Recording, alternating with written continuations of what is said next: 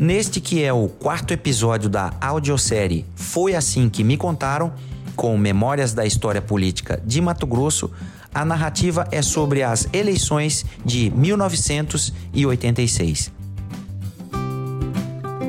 Terminava o governo Júlio Campos, cujo lema tinha sido quatro anos de governo, 40 anos de progresso. Julinho, como era conhecido, não chegou a termo com seu mandato de quatro anos, que iria até 15 de março de 1987. Renunciou antes para concorrer a deputado federal e, em seu lugar, assumiu o vice-governador, o barra-garcense Vilmar Pérez de Faria. Foi no governo de Vilmar Pérez que se protagonizou um dos maiores escândalos financeiros da história de Mato Grosso, conhecido como Escândalo do Bemate. O esquema se deu em duas frentes: operações fraudulentas na carteira de câmbio do Banco do Estado de Mato Grosso e financiamentos milionários, onde foram dadas como garantia terras no estado da Bahia que haviam sido inundadas pelas águas de uma represa de usina hidrelétrica.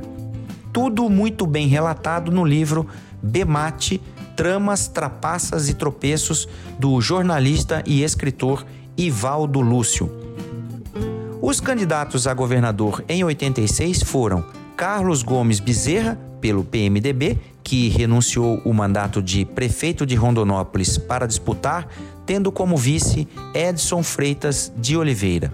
Frederico Campos, na primeira eleição que iria disputar voto na vida, já tendo sido governador do estado e prefeito de Cuiabá, ambos mandatos biônicos, com seu vice sendo o deputado federal Zanetti Cardinal. E ainda Gilson de Barros, pelo PDT, e Vicente Machado Ávila, pelo Partido dos Trabalhadores, o PT.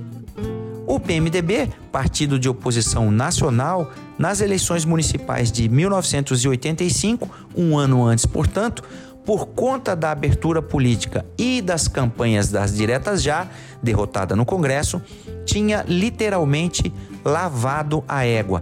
Elegeu prefeito em 19 das 25 capitais brasileiras.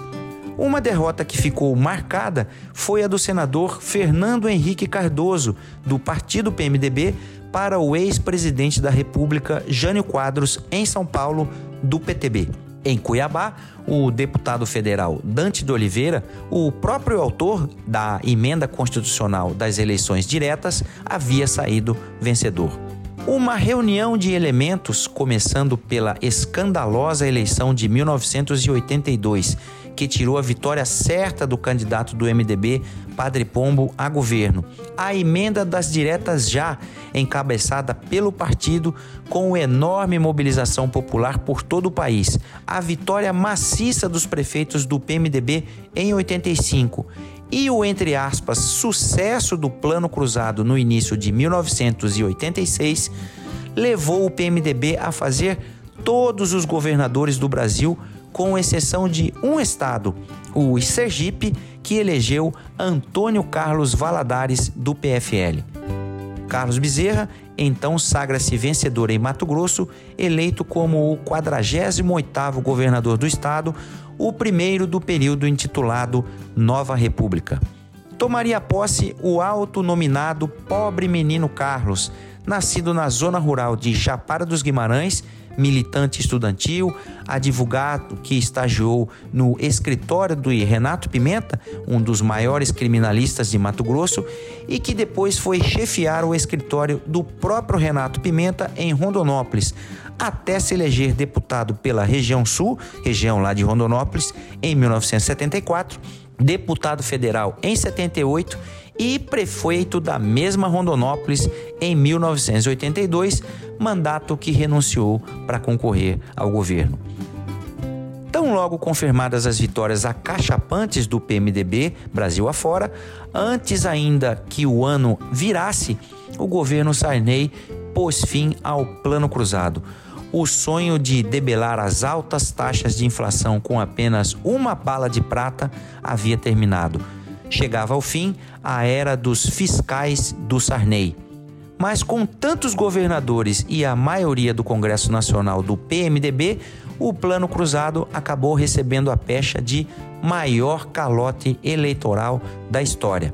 Carlos Bezerra recebeu a faixa de governador de Vilmar Pérez e, junto com ela, vieram quatro folhas de salários do funcionalismo público em atraso. O fim do cruzado trouxe uma inflação maior ainda. Para piorar, Bezerra se desentende com o presidente Sarney e Mato Grosso, um estado ainda longe de ser a potência agrícola e totalmente dependente de recursos federais, padece numa crise econômica sem precedentes. E foi assim que me contaram.